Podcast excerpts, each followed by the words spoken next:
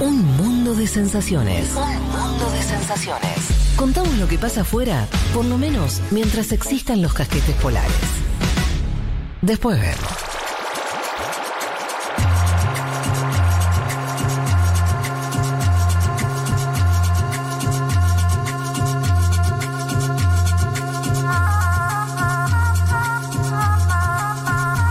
Bien, vamos a Colombia, chiques. Eh, 14-28.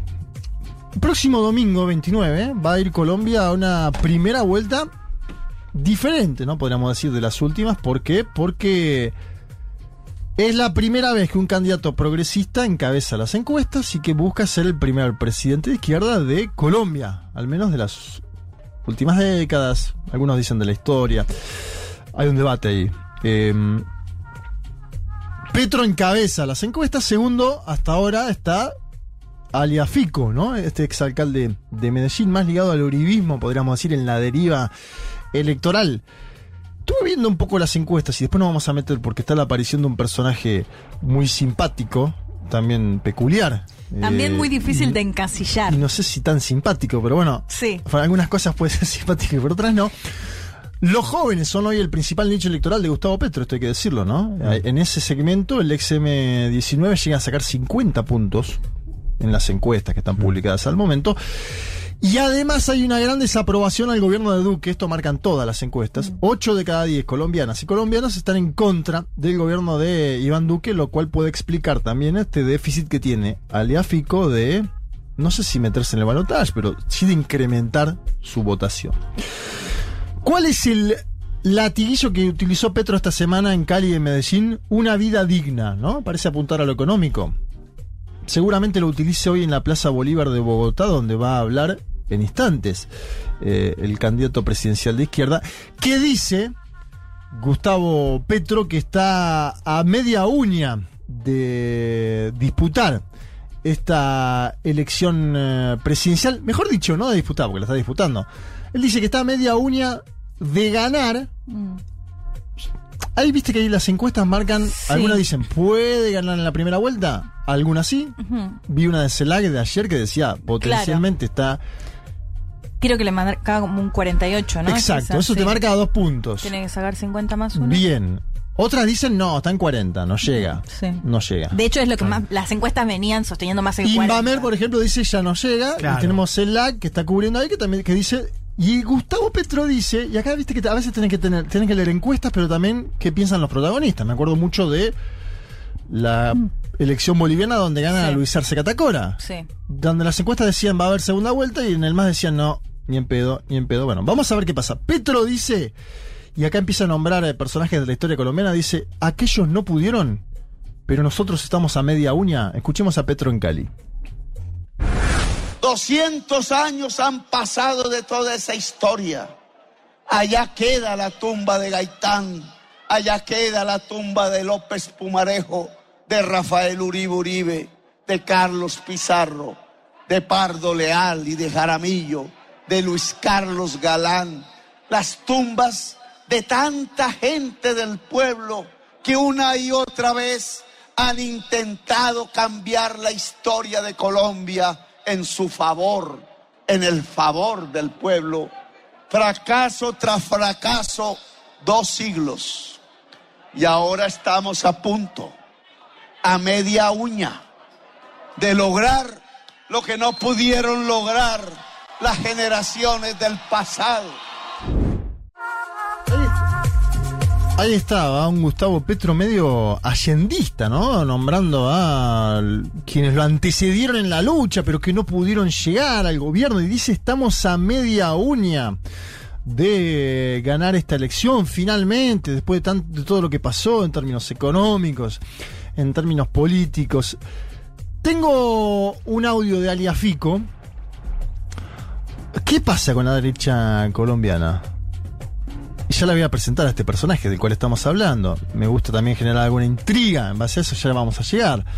Pero Fico sigue hablando de un tema que yo no sé ya cuánto garpa en la campaña electoral, que es Venezuela. Venezuela, Venezuela, Venezuela, Venezuela. Además, porque después vamos a escuchar al propio Gustavo Petro contestando esto. Pero dice Fico que Petro y Maduro, que Petro y Nicolás Maduro son lo mismo. A ver, escuchemos al candidato del uribismo. Y mucho cuidado, Colombia. ¿Quiénes son los que lo rodean a ellos? Ahí está la Piedra Córdoba. Esos son los primeros que estarían en la posesión. Hasta serían capaces de pedir que soltaran a Alexa para invitarlo. Invitarían a Maduro, invitarían inclusive hasta Márquez, debería estar ahí en primera fila si lograran ¿Cuál esa- Márquez? Eh, Márquez, el, el- el de las FARC, Iván Márquez. FARC, pero claro, mira, ellos son los aliados. Y si Santriz estuviera vivo ahí lo tendrían también. Mira, son lo mismo. Ellos están aliados con estructuras criminales. Ellos son los que han tenido relaciones con la ilegalidad y la siguen teniendo. Bien, claro, ¿no? El mensaje conf- confuso en cuanto a algunas cosas, porque Petro no tiene vinculación al chavismo como lo supieron tener otras estructuras eh, latinoamericanas, pero él dice, mucho cuidado Colombia, en la Asunción estarían Alex Saab, lo nombrábamos antes, está extraditado en los Estados Unidos de América, ¿no? Eh, Maduro lo pide en la mesa de diálogo con la oposición. Y el propio Nicolás Maduro dice son lo mismo, están aliados con estructuras criminales. ¿Qué pasó esta semana en Colombia? Semana muy particular, muy peculiar. Hay algunas fotos que son tremendas de la campaña de Gustavo Petro donde él está con un chaleco antibalas él, Sí. Con chalecos antibalas eh, su seguridad, con maletines antibalas su seguridad, ¿no? Parece algo que no es propio de una campaña electoral. Ahí eh, Darío Pignotti nos decía hace minutos que en Brasil se está discutiendo dentro del PT si ponerle luego a Lula chalecos antibalas. Petro ya tomó la decisión de ponerse chaleco antibalas, de viajar en aviones privados, nunca en aviones de si línea Milei comerciales. anda con chaleco antibalas acá en la Argentina, Pero- en Colombia, un Petro Claro. que... Pero lo de Milei también hay una parte de construcción artificial, ¿no? Por eso digo, si Porque en la Argentina, acá- en la Argentina no hay antecedentes, al menos en las últimas décadas, de violencia política de ese tono. Sí. Colombia con cinco décadas de lucha armada, Mm. Con un desarme complejo, con una paz complejísima. Con candidatos a presidentes que han sido Con asesinados cuatro en candidatos campaña. asesinados en campaña, entre ellos Galán, a quien mencionaba Petro, tiene cierta lógica que haga lo que hizo. Ahora bien, se vivió en la última semana una tensión muy fuerte, no sé si pudieron seguir este tema, en base a una decisión de la Procuraduría General colombiana de suspender al alcalde de Medellín, hablo de Daniel Quintero, por supuesta participación electoral en favor de Petro. Esto es algo muy peculiar de Colombia, donde Claro, no se puede. los alcaldes no pueden hacer campaña por candidatos. Ni él ni siquiera dijo voy a votar a Petro. Citó un eslogan de la campaña y la Procuraduría General lo ha suspendido de la alcaldía de Medellín. Algo que tanto Quintero como Petro caracterizan como golpe de Estado. Esa es la definición que dan. Y entonces, como lo siguen vinculando, como escuchábamos a Fico, que lo sigue vinculando al chavismo madurista, ¿qué hizo Petro? Se montó sobre lo que pasa en Medellín y dice que los que se parecen en verdad son Iván Duque y Maduro. A ver este audio. Estamos viviendo una dictadura, un régimen tan parecido, tan similar como el del vecino país. ¿Cuál la diferencia entre Duque y Maduro? Pregunto yo. Son hermanos gemelos en el mismo régimen, con la misma acción, con el mismo sistema económico, con las mismas querencias políticas. Allá mataban jóvenes, aquí matan más jóvenes porque simplemente salen a protestar. Bueno, ahí estaba, ¿no? Bastante duro, ¿no? Con Maduro Gustavo Sí. Petro. Hace mucho que no se lo escuchaba en esta tonalidad. Equiparando el gobierno de Iván Duque, uribista, con el gobierno bolivariano de Venezuela. Sí, ¿no? Pensaba también en el, en el, el Petro del 2018. Sí. También condenaba a Maduro, pero claro, esto ya es, esto es otra. Sí, pero igual con algo interesante cosa. porque Petro dijo que una de las primeras medidas que iba a hacer, eh, si llega a ser presidente, es restablecer los vínculos diplomáticos con Venezuela. Sí, eso sabes quién también lo propone? El ingeniero Hernández. Y acá les meto por la ventana a este hombre, complejísimo. Casi 20 puntos de intención de voto hoy. En algunas 18, en otras A- 19, algunas el en mismo otras porcentaje 20. que Fico. La de CELAC lo da superior a Fico, la que mencionaba yo antes. Eh, la superior a Fico. ¿Quién es el ingeniero Hernández? Se presenta de centro Mm. es crítico de, comillas, los políticos en general. Sí. Aunque él es político. Bueno, fue alcalde. Claro, pero es ingeniero. Él dice, yo vengo a, a limpiar la, esta politiquería, como Sí, llama. Sí. Y aprovecha el hastío que hay contra el gobierno de Duque, decíamos antes. Duque tiene una aceptación muy baja, apenas el 27%. Fíjense qué similar es la intención de voto de Fico con aquellos que todavía aceptan al gobierno de Iván Duque, ¿no? Al gobierno uribista de Colombia. ¿Qué puede hacer también Hernández? Jugar con el miedo a Petro. ¿Y qué dice que hay que hacer? Escuchen esto porque este sujeto puede ingresar a la segunda vuelta y puede disputar cara a cara con Petro. Después les voy a dar algún- algunos números. Él propone achicar la estructura del Estado, ¿no? Esto más que de centro nos suena casi siempre de derecha en Sí. América Latina. Fusionar ministerios, eliminar 15 consejerías, consejerías, mejor dicho, de la presidencia. Escuchen esto, suspender el uso de la flota de aviones, helicópteros y autos. Suspender los autos blindados a senadores y diputados. Imagínense en un país como Colombia Sí. eso, suspender los autos blindados a senadores y diputados. Desmontar embajadas y consulados. Dice, basta de esta política exterior. ¿Cómo tenemos alguien en el Vaticano y alguien ante el gobierno civil italiano? Tienen que ser una sola persona. Un tipo que está apostando, yo creo, desde un sentido común muy básico. Sí. De cierta austeridad. Claro, esta idea de los políticos son todos ladrones hacia eso. Y es el mantra, ¿no? El, político, los pol- el problema de Colombia son los políticos ladrones. Ese es el mantra de este señor Hernández. De, escucha esto que vos mencionabas a Milei. Propone donar su sueldo, Mm. algo que ya hizo en la alcaldía de Bucaramanga, un señor Sí. que dice, eh, yo Como soy... Bukele Algo que ya hizo Bukele también. Claro. Bueno, él dice, yo soy empresario también, exitoso. no Bukele columna. también era un publicista exitoso. Él dice, yo Sí. soy un empresario exitoso, no necesito el sueldo. Y cu- escuchen esto, a causa de gracia, pero es medio tragicómico. Dice que va a suspender el servicio de cafetería de la presidencia. Dice, los que vayan, Justo de cafetería en Colombia. los que vayan al ca- a la casa de Nariño, tienen que ir bien desayunados, dice Hernández. Ah. ¿Cuánto será en plata, no? El café que se gasta, como para decir esto. Para Y plan- no sé, pero viste, para él, él quiere vender los aviones presidenciales, algo que hizo en su momento también López Obrador, acuérdense, que no lo podía vender, que lo que lo quería sortear o lo Sí. sorteó. Fico no cae, ¿no? Este uribista se estanca, lo que explica que el exalcalde de Bucaramanga, Hernández, Rodolfo, le está comiendo a Fajardo, un candidato que se Sí. presentaba como de centro, y que le come a Ingrid Betancourt. eh, que terminó declinando, no sé si pudieron ver eso, declinó la candidatura presidencial en favor del propio Hernández. Y algunos dicen incluso que le come a Petro, ¿sí? Por esta idea de el cambio. Después nos vamos a Claro, meter bien a eso. ¿quiénes siguen hoy, digamos, dentro del centro en Colombia, al margen de estos tres? Está eh, Betancourt, Sí.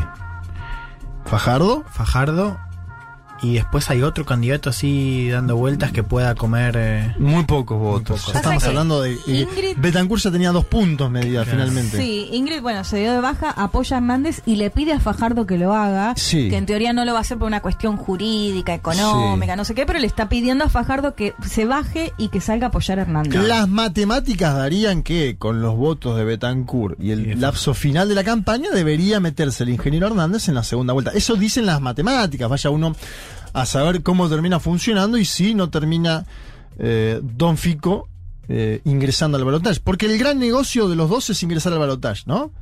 claro.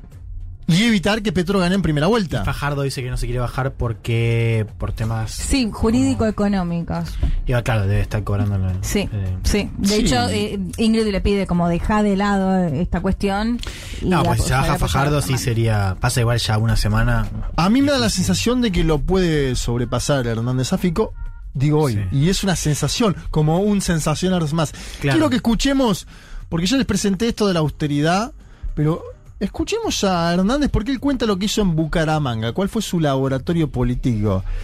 Escuchen el tono de este personaje. Yo ya hice un laboratorio y ese laboratorio fue exitoso. ¿Qué hicimos cuando yo llegué a la alcaldía? Lo primero que hice fue votar 2.040 zánganos que no trabajaban, que eran agitadores de los diferentes clanes políticos para ellos seguir en lo mismo. Tenían a Bucaramanga arruinada. Primero votar eso, hacer una asepsia burocrática, ladrona, atracadora, que solamente consumía gasto público sin generar bienestar a, a los más pobres de Bucaramanga. Me entregaron arruinada la alcaldía. Estos politiqueros que hoy se pelean y apoyan a Pico. ¿Qué tal, eh? Los politiqueros que hoy se pelean y apoyan a Fico. Votar 2040 zángano, decía. Sí. Pensaba en ese chistecito que creo que fue uno de los mejores, aunque hay que ver qué pasa, que subió Hernández un tuit diciendo que el próximo cumpleaños lo festejaba desde Nariño, Sí. desde casa de Nariño, y Petro toma ese tuit y le contesta, eh, está bien, te invitaré. No sé si se acuerdan y no Muy sé bueno. si se entendió, pero Sí, muy sí, bueno, sí. pero ahora Hernández está cerca igual de, de competirle. Bueno, eso te quiero preguntar. Em, a ver, por supuesto el ascenso de Hernández lo complica Fico, está claro. Sí. ¿Qué pasa con Petro? Digo, pensando en un escenario no tan lejos donde pasa Hernández y la segunda vuelta es con Petro. ¿No sería un problema para la izquierda? Digo, Petro apostando a rivalizar con Fico, A polarizar, sí. a polarizar con Fico. eh, a priori parecería irle mejor que polarizando con el centro, ¿no? Sin duda, tengo ahí, estuve viendo encuestas, eh, ¿Y qué dicen? ¿Le dan? dan una paridad. Pero, a ver, yo siempre descreo de la encuesta que antes de la primera mide la segunda. Porque hay condicionamientos, porque la segunda se mide a partir de la elección de la primera, en general, ¿no? Eh, pero da paridad, 50-47 a favor de Petro. Si el candidato es Hernández, ¿sí? Claro. Tres puntos. ¿Y con Fico cuál es? Con Fico hay una distancia más larga, de 8. ¿sí?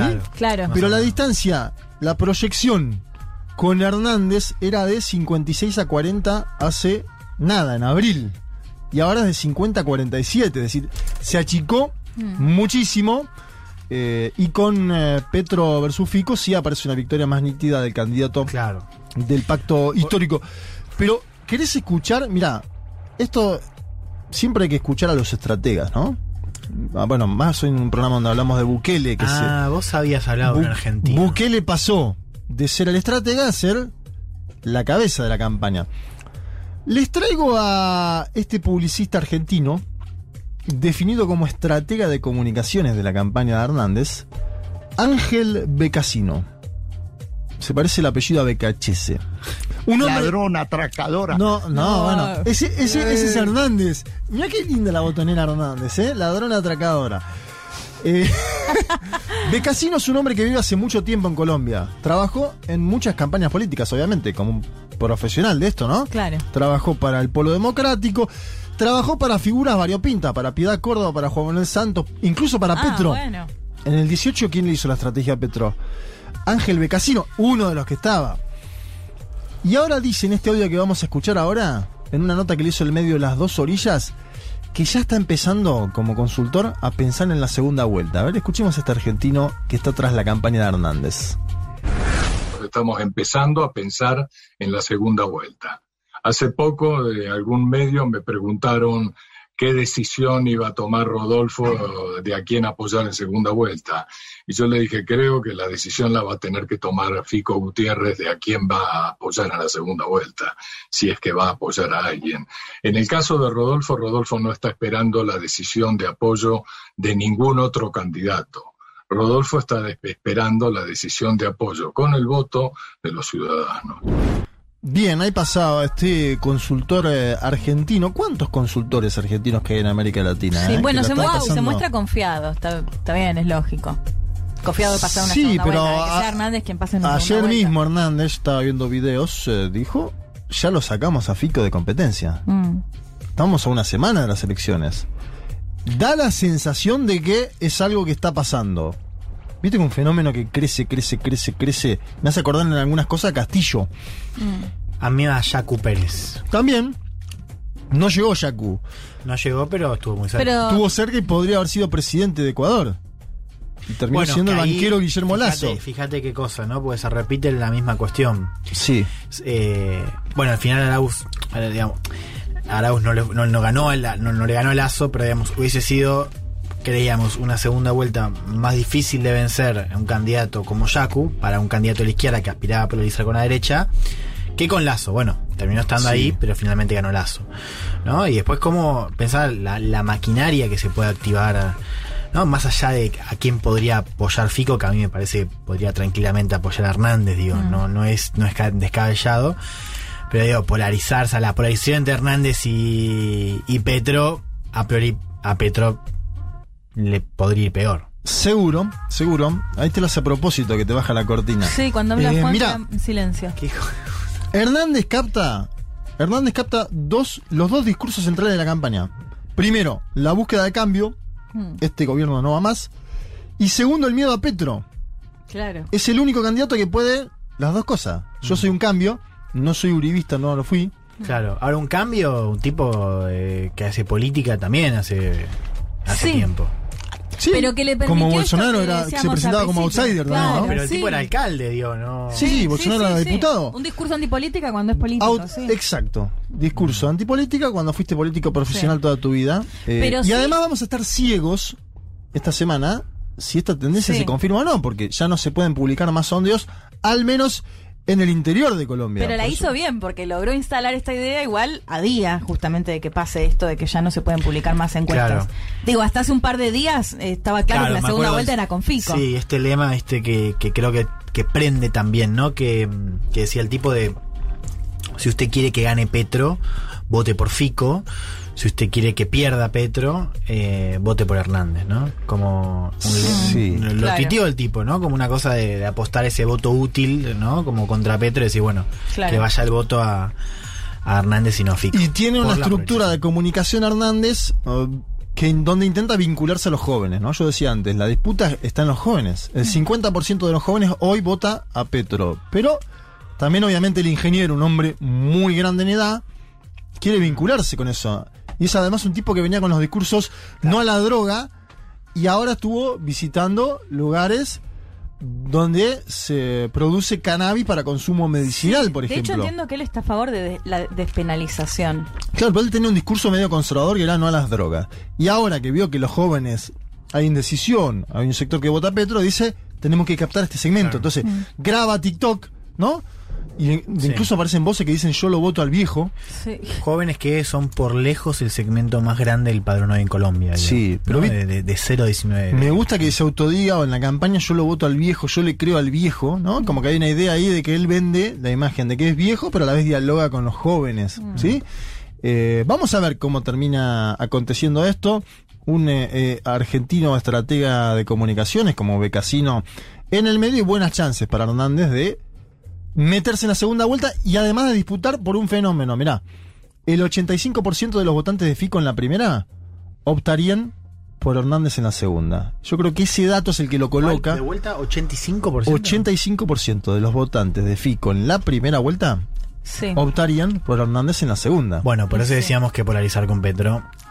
Eh, perdón, polarizar con Hernández para Petro es. eh, Mucho más complicado. Sí, es muy complicado. Muy complicado. Donde además no puede decir ellos son el uribismo, que es la gran fortaleza hoy de Petro. es Claro. decir, ellos Claro, son el uribismo. son Sí, que ya igual se complica con Fico, porque Fico, digo, si bien es apoyado por uribismo, no es uribista de pura cepa, ¿no? Pero de todos modos sigue apelando a Es esa el narrativa y sigue, claro, sigue favoreciéndolo. Claro, eh, ¿qué, ¿qué problema sería para Petro una segunda vuelta con Hernández? Yo me pregunto y tiro estas dos para el final. ¿Habrá voto útil a favor de Hernández? Porque la tendencia es hoy a decir Hmm. para un segmento de la población, votemos a Hernández para que se meta en la segunda. ¿O acertará Petro con esa caracterización de estar a media uña de un triunfo en primera vuelta? Bueno, lo vamos a ver el próximo domingo, cuando hagamos un nuevo programa de Un Mundo de Sensaciones. Ya volvemos. Un mundo de sensaciones.